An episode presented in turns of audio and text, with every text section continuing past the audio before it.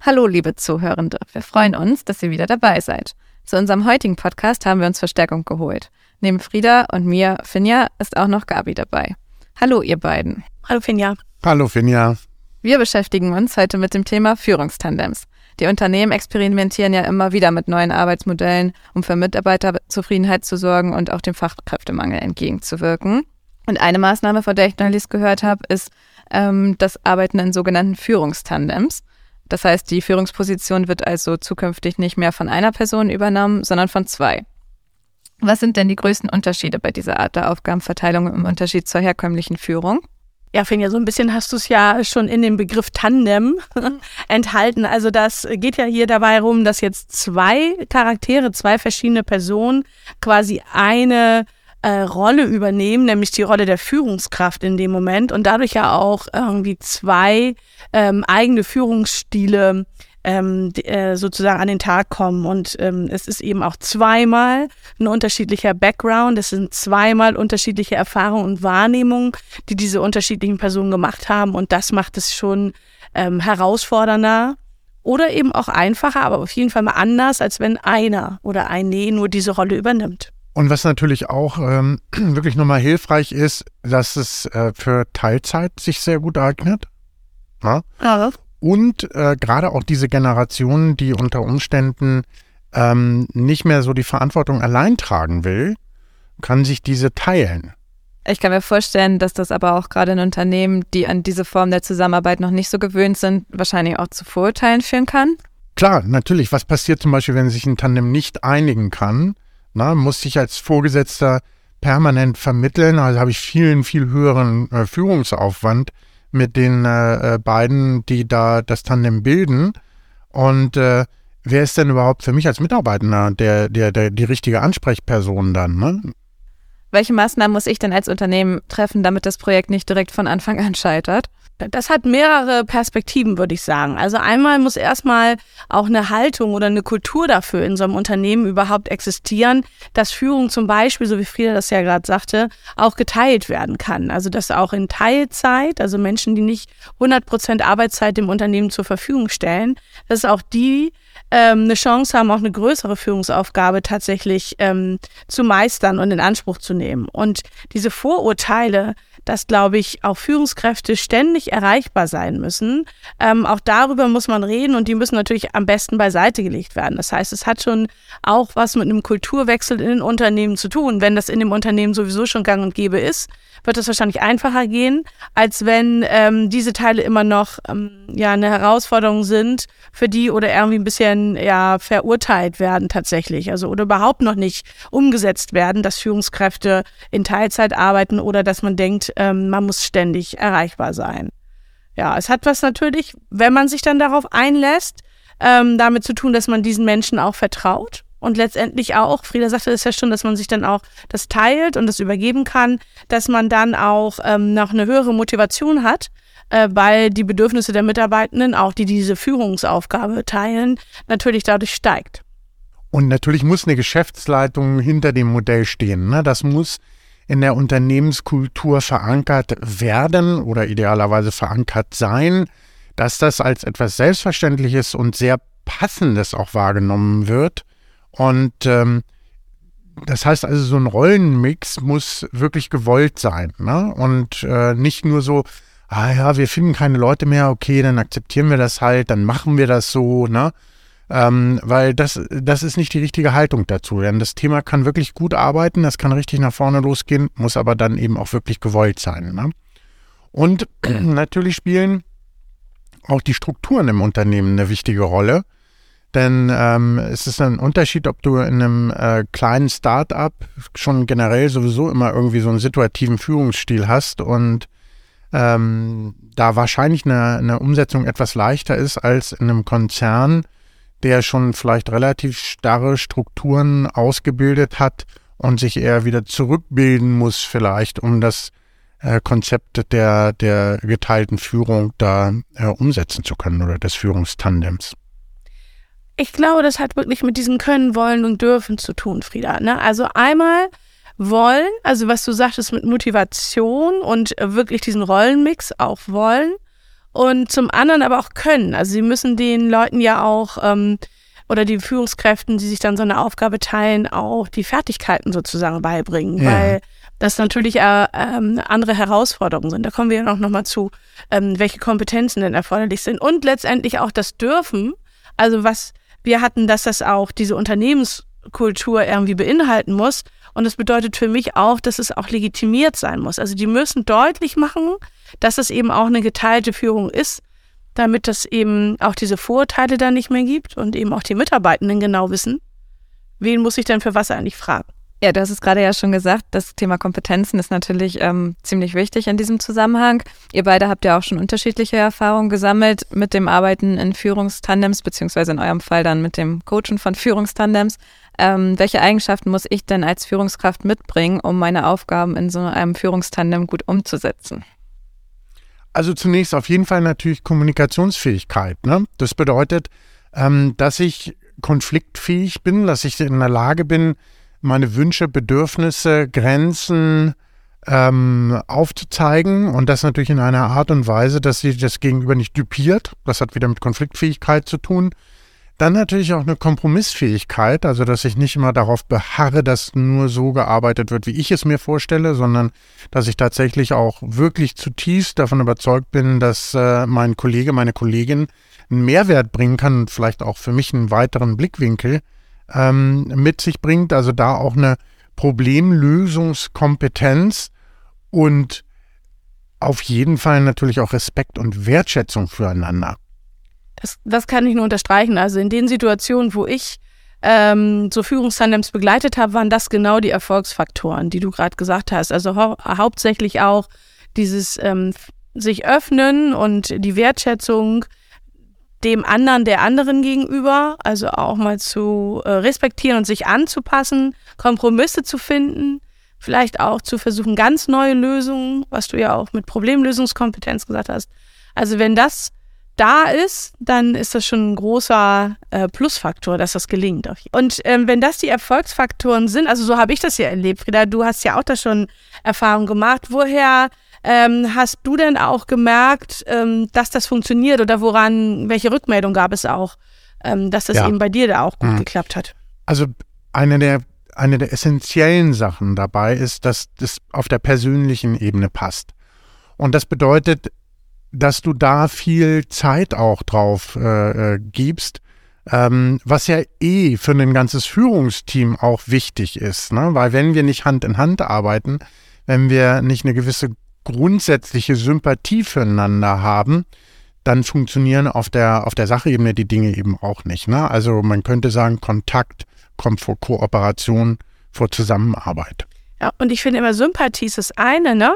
Und das bedingt dann auch Empathie. Also die mhm. gehören ja zusammen, finde ich so für mich. Und ich glaube, man muss sehr empathisch sein.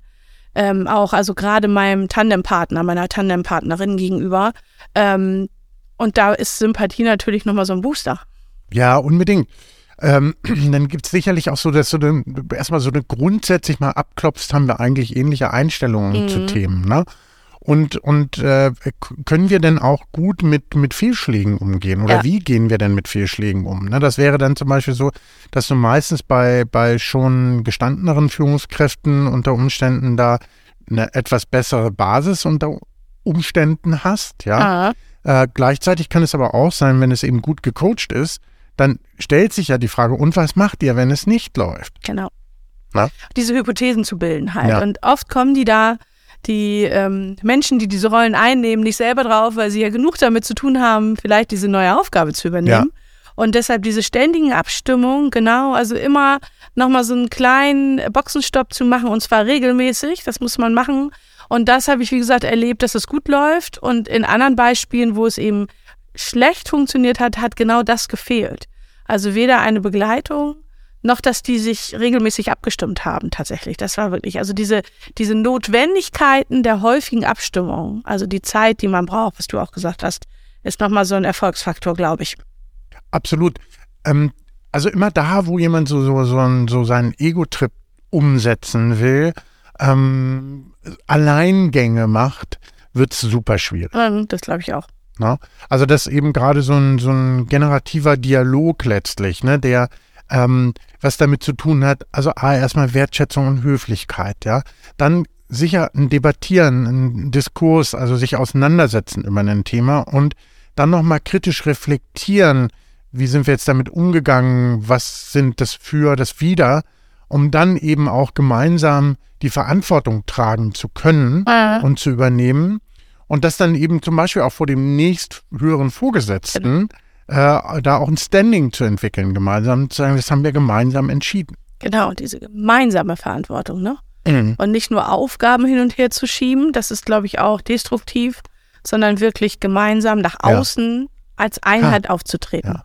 Und ich, ich habe manchmal so das Gefühl, wenn man das einführt, dann sagt man so, ihr macht jetzt ein Führungstandem.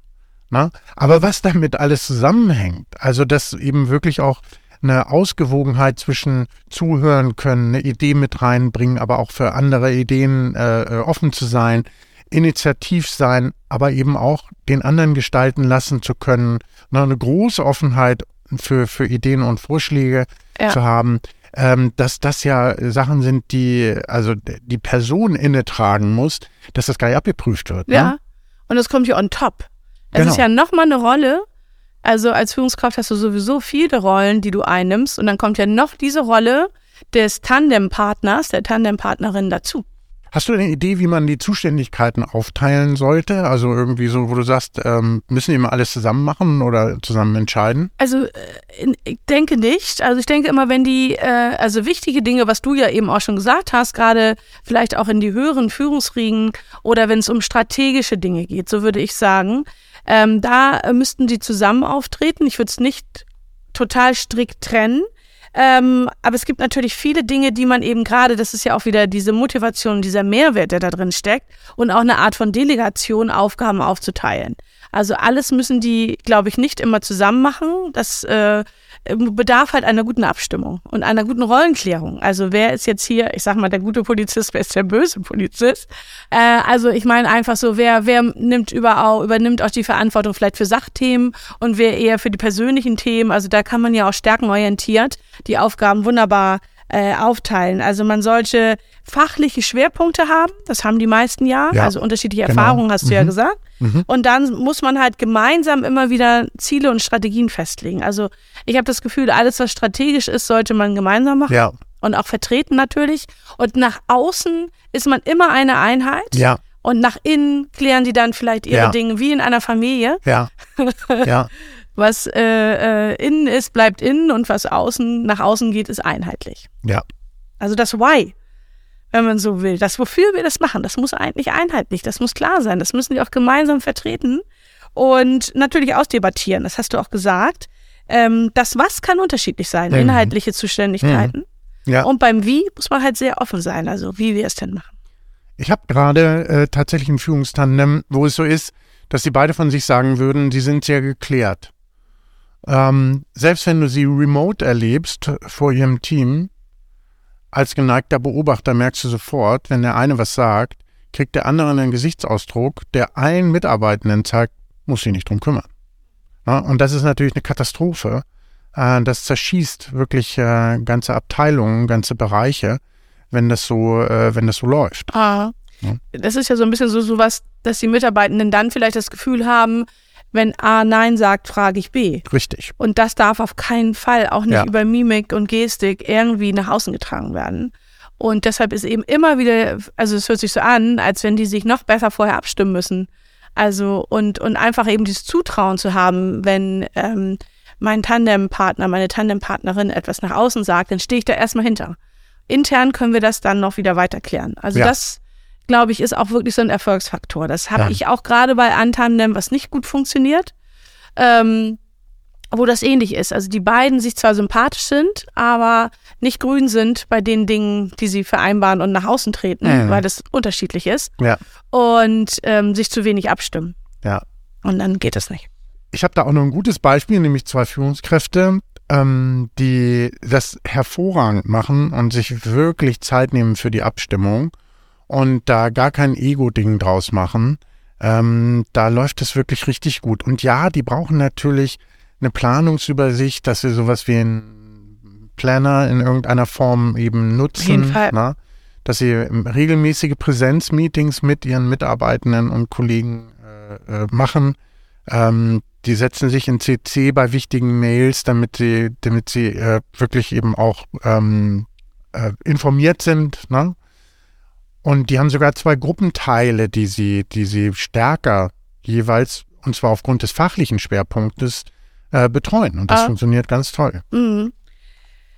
Ja, ich glaube, diese, diese ähm, agilen Methoden an Daily zu machen, tatsächlich mit Kanban-Boards vielleicht zu arbeiten oder Kommunikationsmatrixen, damit es so transparent wie möglich ist. Also sobald einer, glaube ich, oder eine das Gefühl hat, ähm, es ist etwas intransparent, dann wird es noch komplexer und verwirrender eigentlich für alle Beteiligten, für sie selbst, für mhm. ihre Vorgesetzten, für ihre ah. Mitarbeitenden. Und deshalb muss man auch äh, die Dokumentation so transparent wie möglich halten. Also es ist schon eine sehr große Öffnung nötig, ne? Mhm. Genau, also so eine Tandemführung wirkt sich natürlich einmal auf die Führungskräfte aus, weil die sich natürlich auch umstellen müssen, wenn sie jetzt plötzlich zu zweit führen und nicht mehr alleine. Aber ich glaube, die Auswirkung auf die Mitarbeitenden selbst ist wahrscheinlich ja auch extrem groß und eine extrem große Umstellung. Naja, also es ist natürlich so, dass zum Beispiel dringende Fragen viel schneller beantwortet werden können.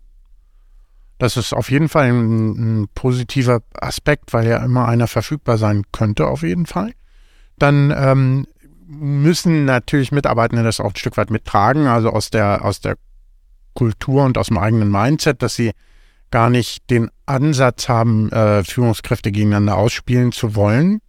Das müssen die Führungskräfte natürlich auch dokumentieren, dass das nicht machbar ist, aber eben auch von den Mitarbeitern gar nicht gewollt. Ähm, Im Grunde genommen muss das schon von vornherein im Bewerbungsgespräch klar definiert sein und äh, dann braucht es eben entsprechend diese Strukturen, die klar machen, an wen sich zu welchem Thema gewendet werden muss.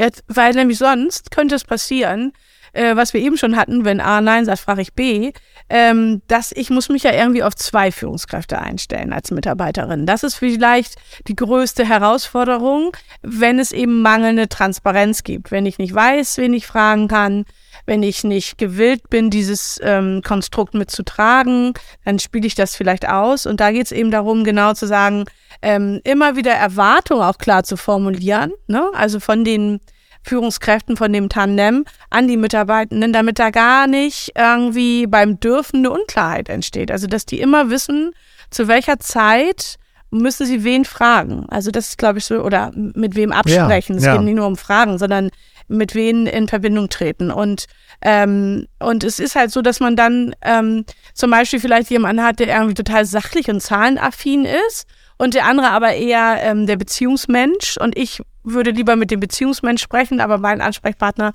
wäre jetzt vielleicht der Zahlenaffine und dann ist es natürlich schon eine Herausforderung. Mhm. Ähm, allerdings, wenn klar ist, wer für was eine Verantwortung hat, dann sind es Spielregeln. Und so ähnlich wie bei Mensch ärger dich nicht, da wo man auch nur bei einer 6 raus kann, erhalten sich die meisten Mitarbeitenden nämlich daran, wenn die Spielregeln klar und nachvollziehbar sind. Absolut.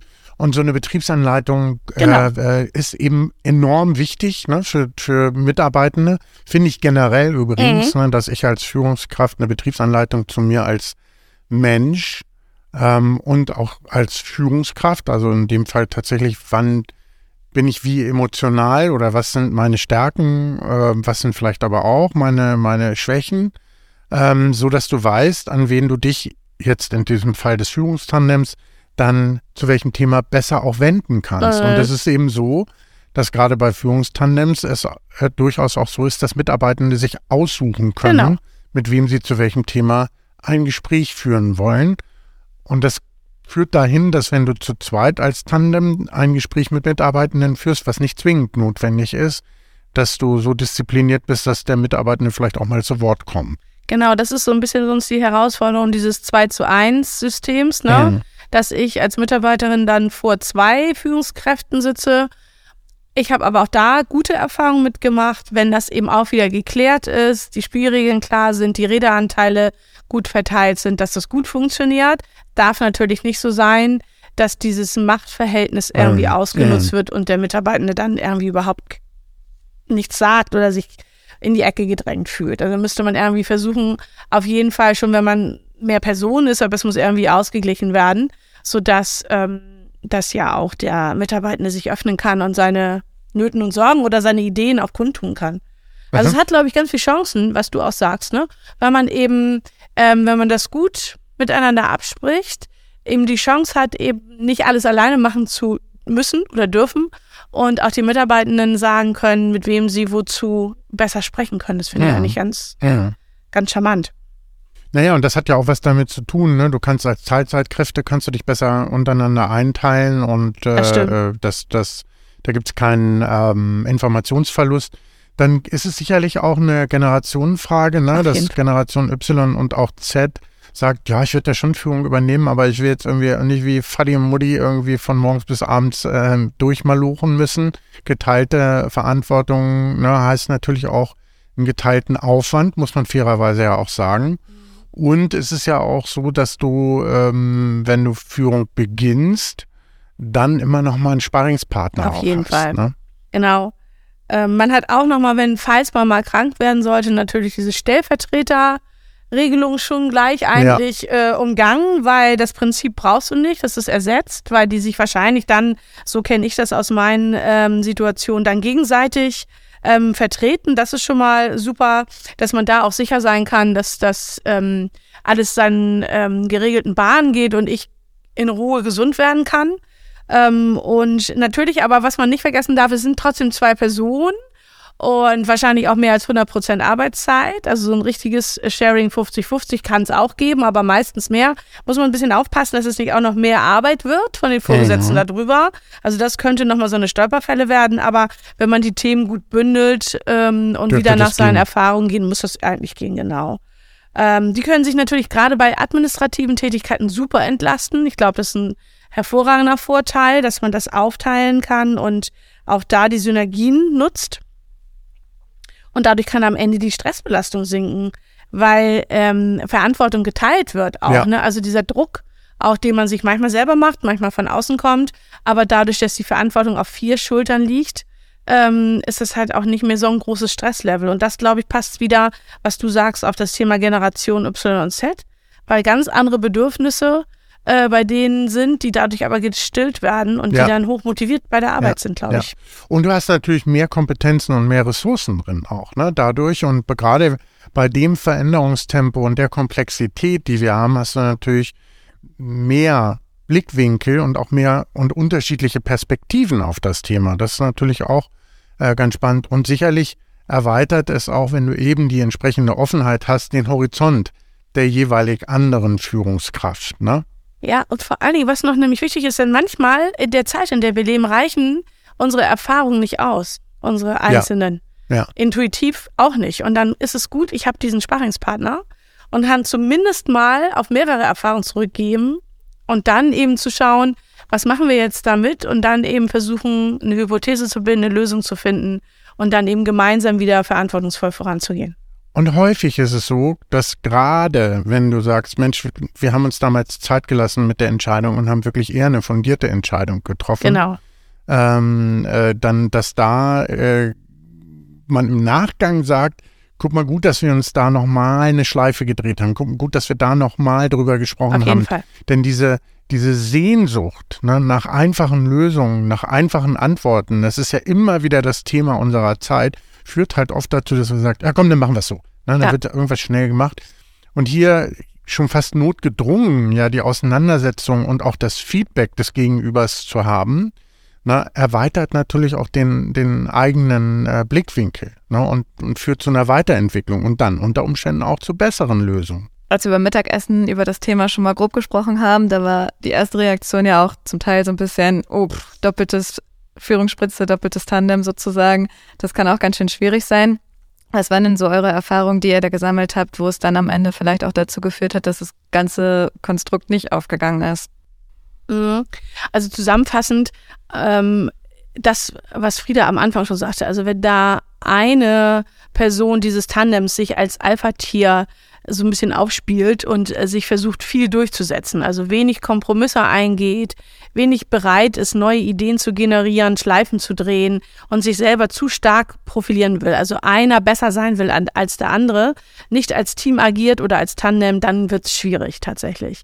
Ähm, weil ähm, das dann nämlich oft auf der persönlichen Ebene ausgetragen wird, was auch zu Konflikten führen kann, nicht muss, aber kann und Konflikte bedeuten ja immer einen Streit, also immer eine Verletzung auf der Beziehungsebene. Und wenn die das schaffen, auf der Sachebene zu bleiben, sich gut abzustimmen, ist alles gut. Aber sobald es eben persönlich wird, tatsächlich könnte das schwierig werden. Ich sage absichtlich könnte. Also ich muss nachgeben können. Ich muss auch konfliktfähig sein, indem ich auch Konflikt überhaupt wahrnehme. Also wenn ich keine gute Konfliktwahrnehmungskompetenz habe, werde ich Dinge vielleicht gar nicht erkennen und dann vielleicht wie so eine rollende Dampfwalze ähm, über den anderen äh, rüberrollen oder über die andere und dann ähm, Verletzungen generieren und Konflikt wird eskalieren. Und das ist schwierig. Also ich muss Konflikte ansprechen können, ich muss nachgeben können, ich muss es hinkriegen, gut auf die Lösungsebene, also auf die Sachebene zu gehen oder zu bleiben und ich muss mich auch mal zurücknehmen können. Und äh, was vor allen Dingen ein No-Go ist, getroffene Entscheidungen des oder der anderen in der Öffentlichkeit in Frage zu stellen. Das No-Go funktioniert nicht. Komplett. Das wird immer ein Schuss ja. im Ofen werden. Ja. Okay, das heißt aber so prinzipiell würdet ihr schon sagen, dass das Führen in der Doppelspitze ein Modell der Zukunft sein könnte? Also es ist nicht zwingend das ausschließliche Modell, aber es ist auf jeden Fall ein Modell und äh, sollte in Methodenkoffer unbedingt drin sein und auch durchdacht sein durch HR und Angebote entsprechend formuliert sein. Und ich glaube, es hat eine hohe Relevanz im Hinblick auf den Fachkräftemangel und auch im Hinblick auf die Gleichberechtigung und Work-Life-Balance. Was du sagst, Work-Life-Balance ist das eine, Work-Life Blending ist ja schon das nächste Thema, wo ja auch wieder ne, die äh, Generation, die neuen ähm, äh, Mitarbeitenden, die jetzt in die Führungsebenen auch so drängen, natürlich eher ähm, das Thema haben, dass das nicht mehr sich so vermischt und äh, ja eher auf Separation gehen. Und ähm, da ist, das wäre zum Beispiel dadurch ein Lösungstool für den aus dem Methodenkoffer, von dem du gerade gesprochen hast. Aber wichtig ist, glaube ich, eben diese Reflexion, also Selbstreflexion. Die Leute müssen es können. Und ähm, das kann natürlich gut begleitet werden, äh, intern und extern, und damit es dann auch funktioniert und, und umgesetzt werden kann. Ich glaube, auch das ist das Entscheidende. Es braucht immer wieder Schleifen, um äh, Selbstreflexion anzuregen, um überparteilichen Dritten dabei zu haben, äh, der äh, äh, bei Team hilft, der im Grunde genommen auch so eine Anleitung zur Selbststeuerung gibt. Das ist irgendwann ja. vorbei, das können die dann selbst irgendwann. Ja. ja. Aber am Anfang ist unsere Erfahrung eindeutig, begleitet führt zu Erfolg. Ja, Lotsen an Bord holen, würde so, ich sagen. Ja. Und da wären wir ja gerne dabei. Also Auf wir würden das machen. Ne? Ja, ja, wir können das auch. Super, vielen Dank, ihr beiden, für eure Einblicke. Falls ihr, liebe Zuhörenden, auch Erfahrungen in Führungstandems gesammelt habt, freuen wir uns, wenn ihr sie mit uns teilt. Und außerdem freuen wir uns natürlich wie immer, wenn ihr uns auf Social Media und den gängigen Podcast-Plattformen folgt. Bis zum nächsten Mal. Vielen Dank. Dankeschön.